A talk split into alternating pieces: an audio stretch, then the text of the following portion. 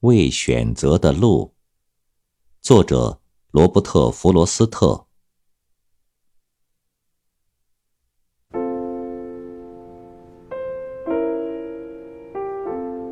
黄色的树林里分出两条路，可惜我不能同时去涉足。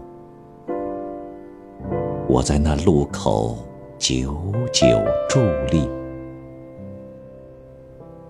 我向着一条路极目望去，直到它消失在丛林深处。但我却选了另外一条路，它荒。草萋萋，十分幽静。啊，留下一条路，等改日再见。但我知道，路径延绵无尽头，恐怕我难以再回返。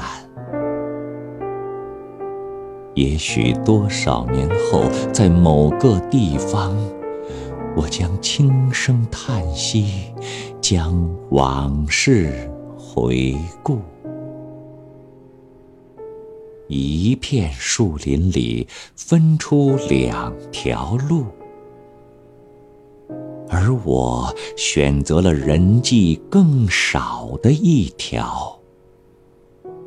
从此决定了我一生的路。